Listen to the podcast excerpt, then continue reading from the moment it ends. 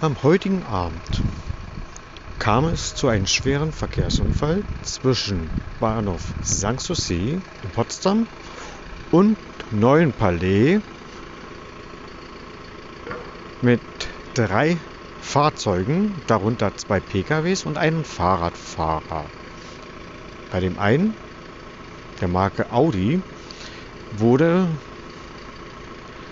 diese Person schwer verletzt ins Krankenhaus gebracht. Bei dem anderen Fahrzeug wurde eine Person leicht verletzt.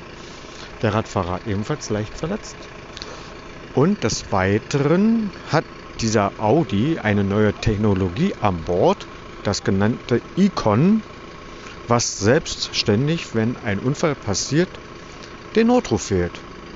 So wusste die Leitstelle in Potsdam so schnell wie möglich, wie viele Personen an Bord des Fahrzeuges sind und auf welche Position es sich befindet.